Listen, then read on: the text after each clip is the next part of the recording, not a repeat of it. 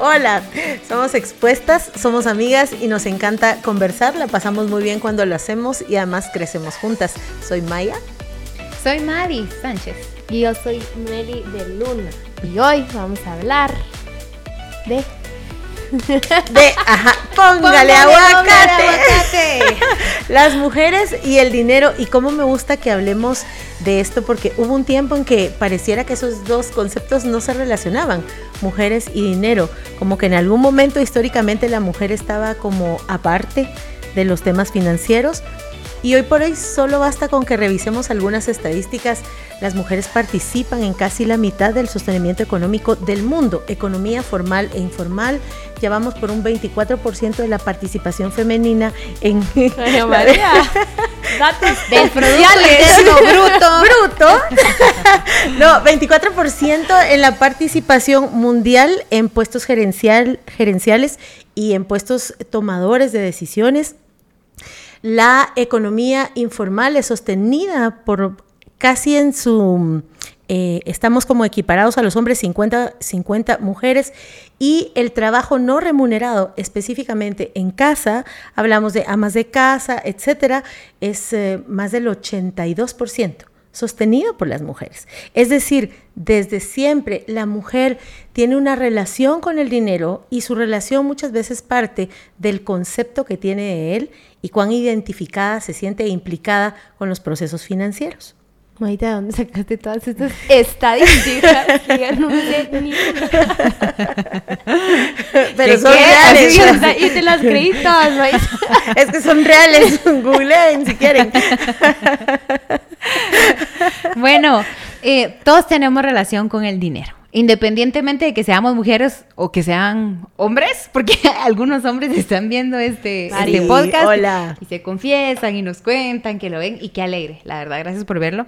Todos tenemos una relación con, el dinero, pero cuando hablamos de mujeres y dinero es porque específicamente vamos a hablar de cómo eh, el corazón de la mujer tiene una relación diferente en generalidades, obviamente, al corazón del hombre con el dinero.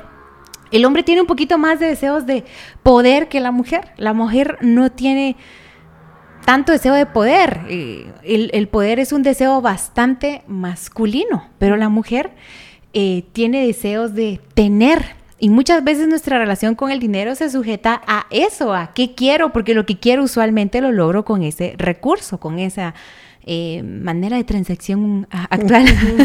Con ese intercambio monetario. el dinero. Entonces queremos hablar de, este tema como para que nuestro corazón esté bien ubicado. ¿Qué significa tener? Tener me hace más, tener me hace menos. ¿Por qué quiero dinero? ¿Por qué no lo quiero? ¿Por qué lo persigo? ¿Por qué lo desprecio? ¿Por qué lo rechazo? ¿Por qué lo amo? Porque tenemos una relación con el dinero. Sí. Em, mis papás me han enseñado mucho, sobre todo mi mamá, el trabajar. Mm. Eh, desde chiquita me, me, me ha enseñado, de hecho no tenía, no tenía vacaciones. Yo le decía, mamá, todas están durmiendo, pero tú no sos todas. Y bueno, y te vestís y nos vamos a la oficina. Y me enseñó a sacar facturas, me enseñó a etiquetar, me enseñó a, a hacer inventario, me enseñó a surtir.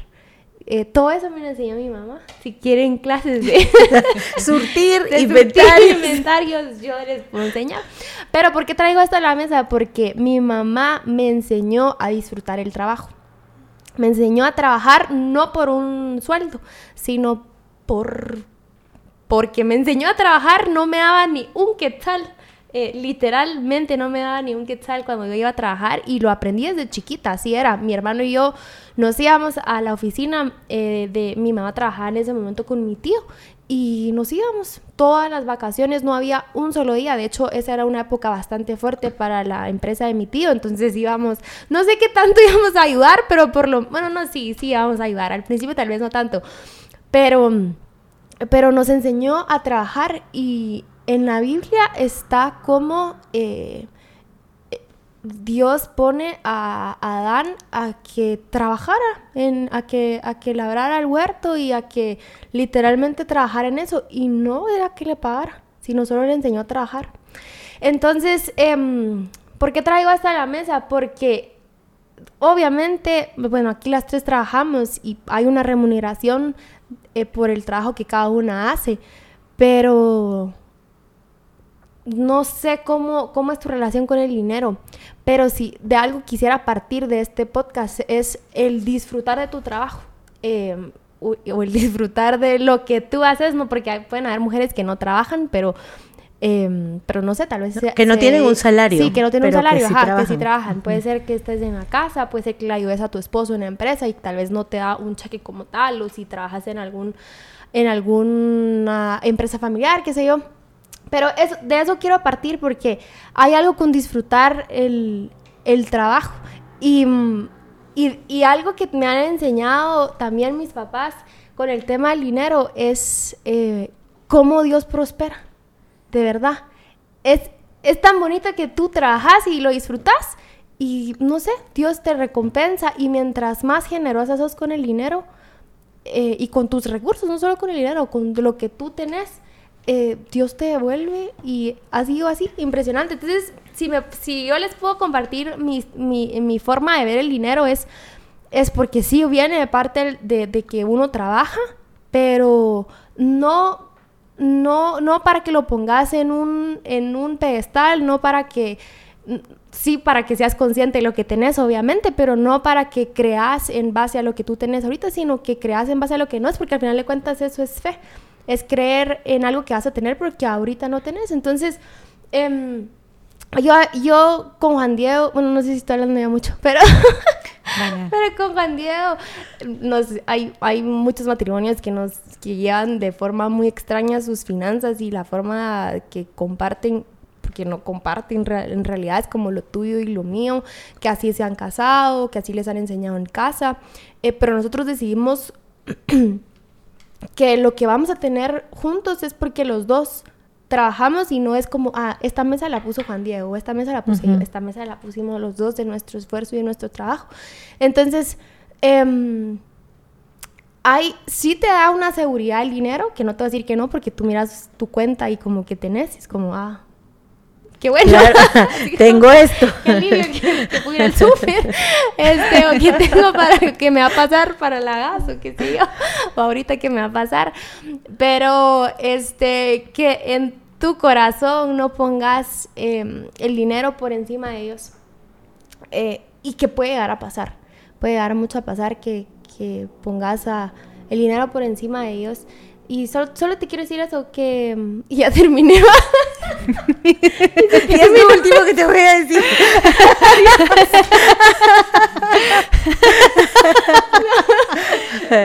dale, Pero mira, sabes que algo que me encanta ahora que la escuchaba hablar es que en sus palabras expone cuál es su relación con el dinero. Por ejemplo, el primer punto, eh, concluyo del trabajo. Y concluyo que Meli no va a aceptar el dinero fácil. Qué bonito si Dios te bendice, porque lo dijiste en el segundo, pero no veo a Meli haciendo una movidita por aquí, porque ella valora el esfuerzo, valora la realización. En el segundo que hablaste, Dios prospera. Entonces el principio es que el generoso es Dios, no el dinero, ni la gente. O sea, en lo que tú vas diciendo del dinero, empiezas a descubrir cuál es tu relación con el dinero. Entonces yo, por ejemplo, una relación que descubrí que tenía con el no estoy trabajando con eso, es que no lo valoro. Entonces como no lo valoro, tengo cierto desprecio con el dinero, porque mm, está relacionado a mi cultura, obviamente a lo que eh, veo que mis papás trabajaron durísimo, se esforzaron muchísimo, pero llevan una vida con mucha austeridad. Entonces yo era como, ay, no valoro el dinero, pero no amarlo me llevó a rechazarlo, despreciarlo y despilfarrarlo. Ah, sí. Entonces en un buen no amo el dinero, lo estaba desperdiciando. Eh, y cuando lo fui descubriendo es como, tengo que trabajar en que es verdad que no lo quiero amar, pero tampoco lo tengo que despreciar, tampoco lo tengo que desaprovechar, porque en un corazón desapegado al dinero estaba pecando. Em, y me encontré con muchos desperdicios en mi vida en buen plan, en no amar el dinero. Entonces, como dando ejemplo de que como uno habla del dinero, esa es su relación con el dinero. Así es. De acuerdo a los conceptos, que los conceptos se construyen y saben que es lo bueno de los conceptos, que los podemos repensar, que los podemos replantear y sobre todo que los podemos filtrar en relación a cómo Dios dice, porque al final el cristianismo es ver la vida con el filtro de Dios, con los ojos de Dios, y la Biblia nos da suficientes pautas para nuestra relación con el dinero. Me gusta la historia de Meli porque parte de donde partimos todos, de casa. Y yo quisiera hacerles una pregunta. Eh, si piensan en su infancia, ¿cuál fue eh, eso que más se escuchaba acerca de dinero en su casa?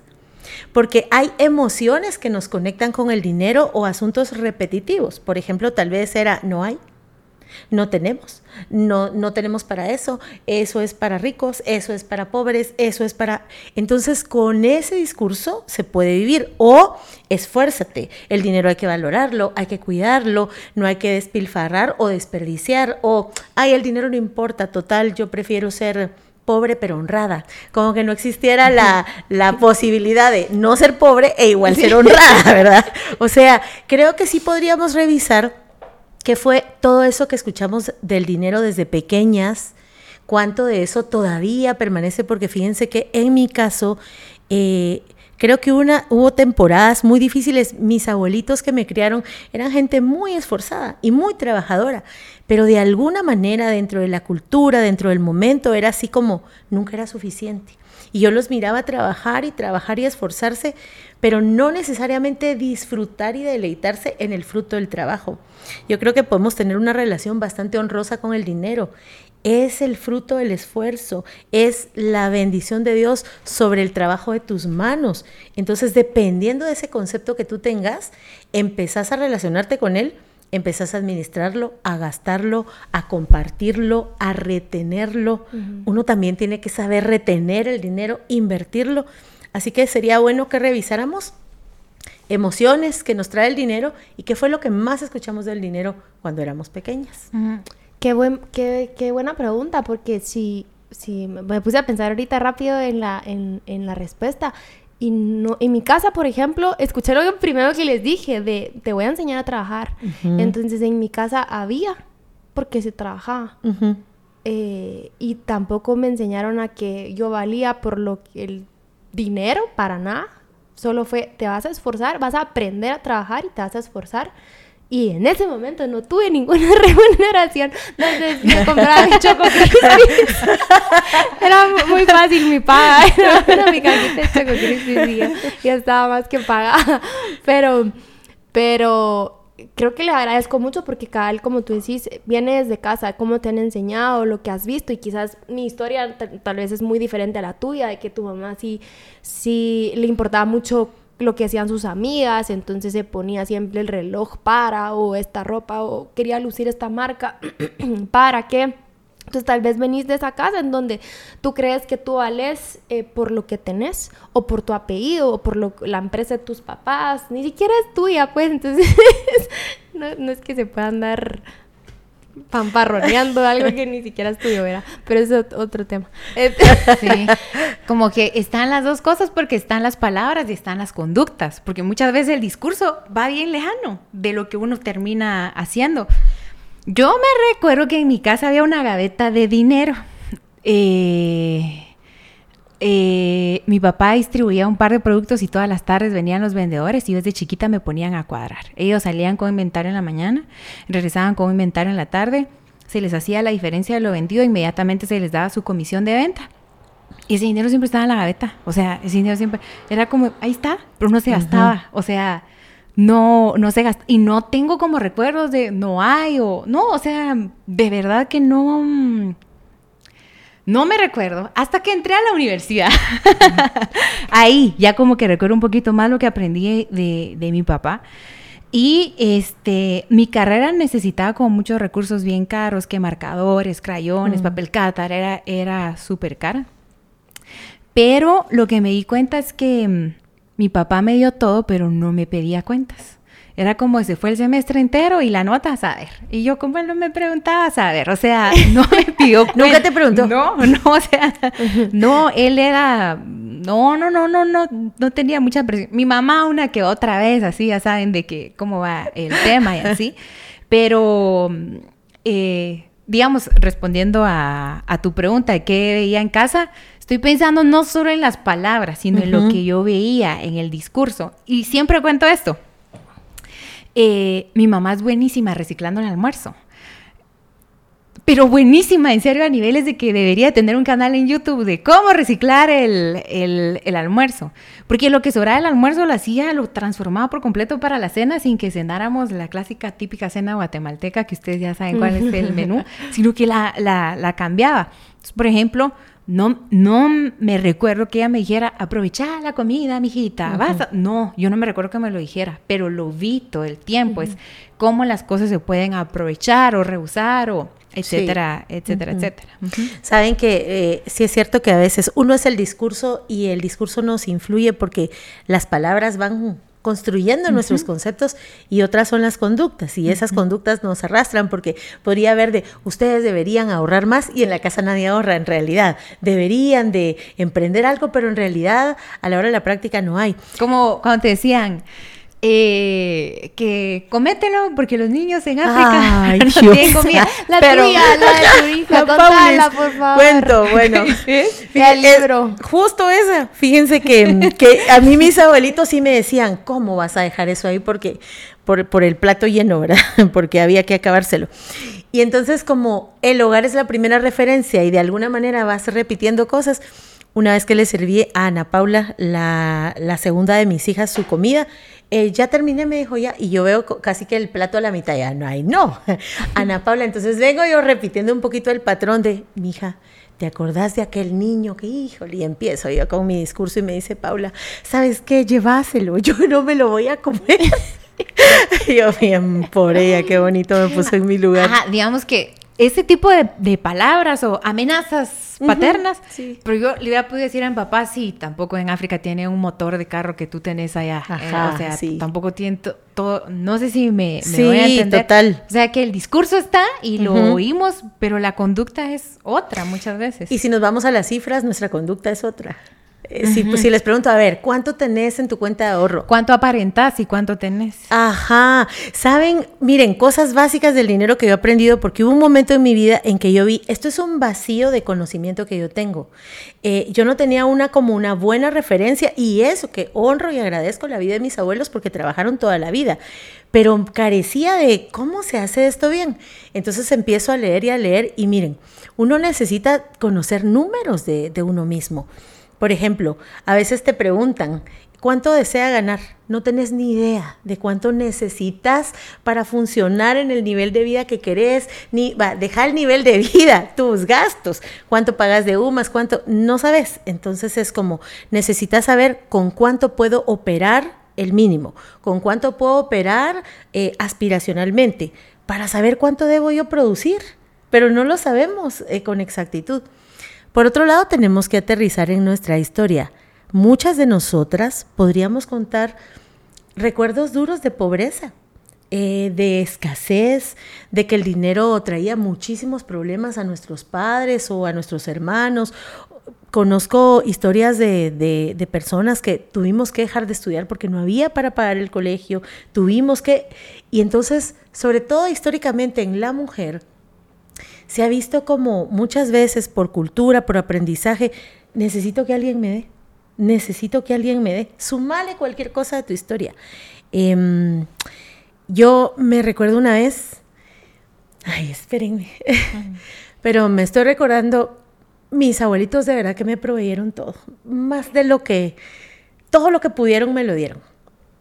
Mi papá no tanto, porque creo que era su historia y porque creo que era su cultura y lo puedo contar con libertad porque ya está con el Señor, la verdad.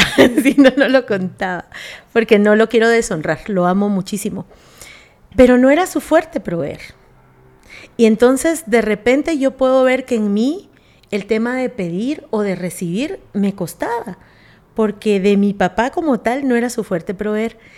Me recuerdo una vez que estaba terminando mi carrera estábamos pasando por un momento económico complicado, con mi esposo estábamos recién casados y el acto de, graduación tenía un alto costo.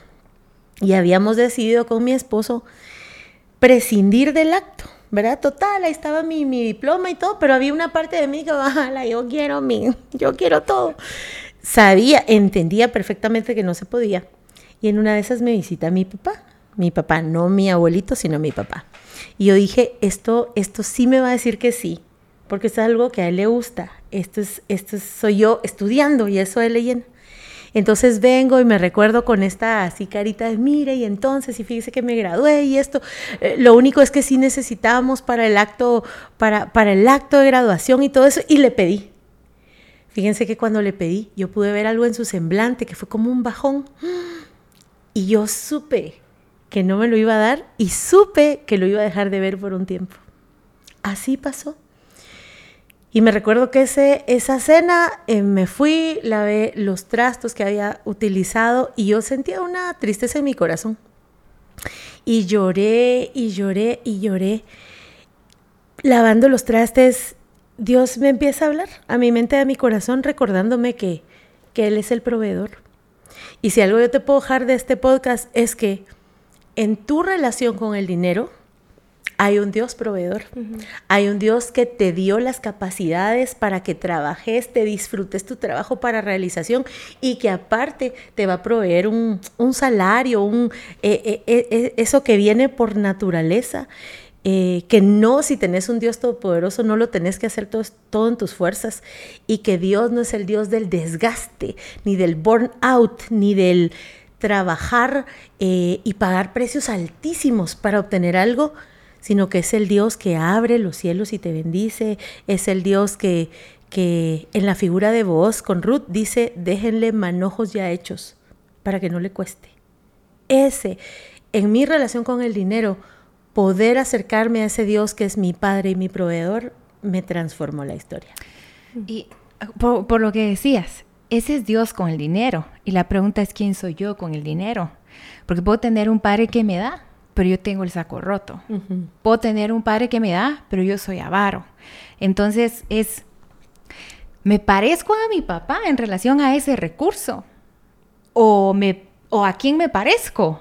Eh, porque Dios siempre va a querer bendecirnos. Yo estoy segura que hemos vivido historias extraordinarias donde Dios nos ha provisto más de lo que necesitamos, no solo para la necesidad, sino para el gusto y la semilla y la cosecha pero ¿qué tipo de persona soy yo con, el dinero? Porque si Dios quiere bendecirnos, administro y cuido eh, yo bien lo que, lo que Él me da.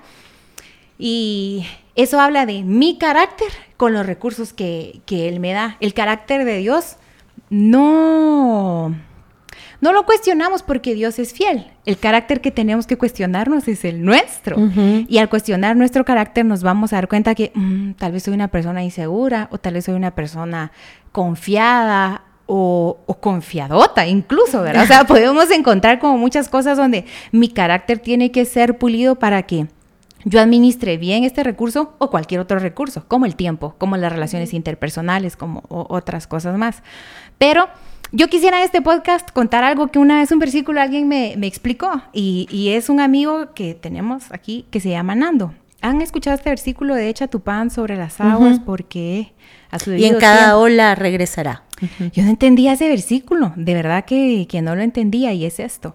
Tú nunca sembras pan, el pan te lo comes. Lo que siembras es la semilla y nunca siembras en agua, siembras en tierra. Lo que este versículo significa es, lo que era para ti, siémbralo en el lugar menos probable que de cosecha. Porque a veces es muy fácil traer la semilla a un lugar conveniente, donde puedo quedar bien, donde me van a ver, donde me van a aplaudir, pero nuestra semilla que echamos sobre las aguas, donde nadie ve, donde nadie reconoce, donde nadie nota, lo que era para que yo me comiera, lo estoy dando. Lo voy a recibir de manera sobrenatural. Entonces, eso es lo más, lo, último que me ha hecho como más boom, más eh, ¿cómo les puedo decir? Sorprendido, de lo que más me ha sorprendido. Ajá, y se los quería compartir. Y no sé si todas las que nos están viendo trabajan y tengo bastante fuerte en mi corazón decirte que si tú no trabajas y si tú recibís una mensualidad de parte de tu esposo o tal vez el papá de tus hijos, eh, que seas sabia, que seas que seas sabia en saberlo administrar, porque tal vez no es un esfuerzo, te tocó otro esfuerzo, era otro esfuerzo de cuidar a tus hijos, quedarte en casa, eh, pero valorar eso que te dan, sé bastante sabia. Yo me recuerdo que de recién casada me fui a bastante súper a ver dónde era lo más barato y no me importaba recorrer.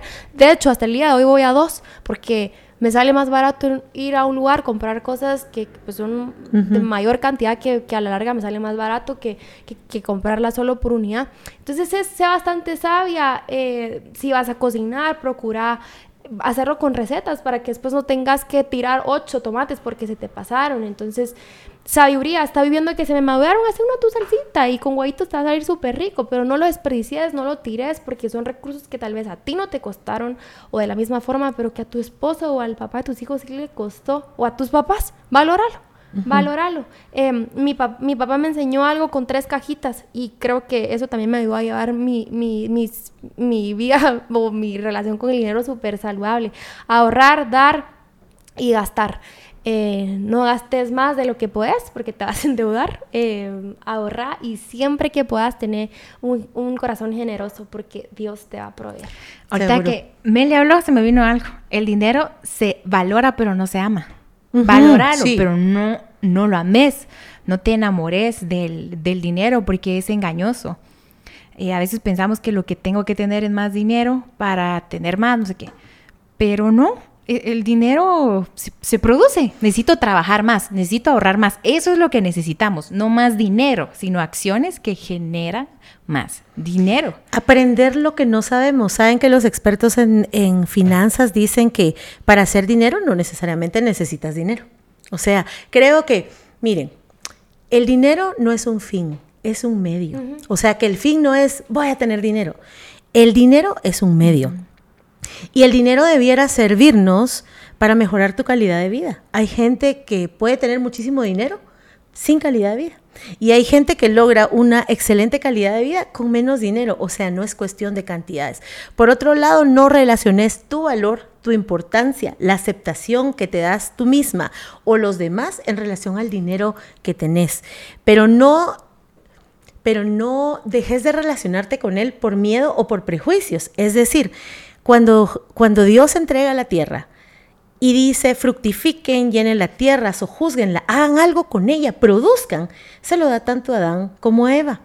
El ama de casa lo hace desde el ser ama de casa. Que no sea un trabajo un remunerado no quiere decir que tú seas desobligada o que no estés trabajando.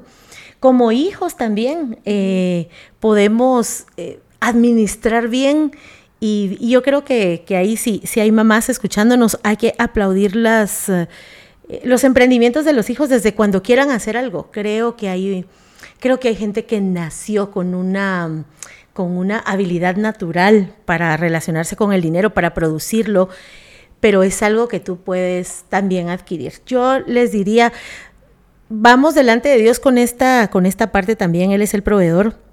Veamos eh, cuáles son los conceptos, cuáles son las emociones, qué tanto me afecta, eh, qué tanto vivo de apariencia. La Biblia no dice eh, que el dinero sea la raíz de todos los males, dice que amar el dinero es la raíz de todos los males, pero no tiene nada malo que puedas fructificar en las capacidades que Dios te da, que Él prospere tu vida y que puedas eh, generar con eso, ¿verdad? Y ser prosperada. Bueno, gracias por ver este podcast. Dice que la mujer... Mm, que cultiva sus virtudes se ríe del futuro. Porque tiene, porque ahorra, porque es productiva. Por eso se ríe del futuro. Así que riámonos del futuro, porque somos mujeres que sabemos cultivar nuestras virtudes hasta que son productivas.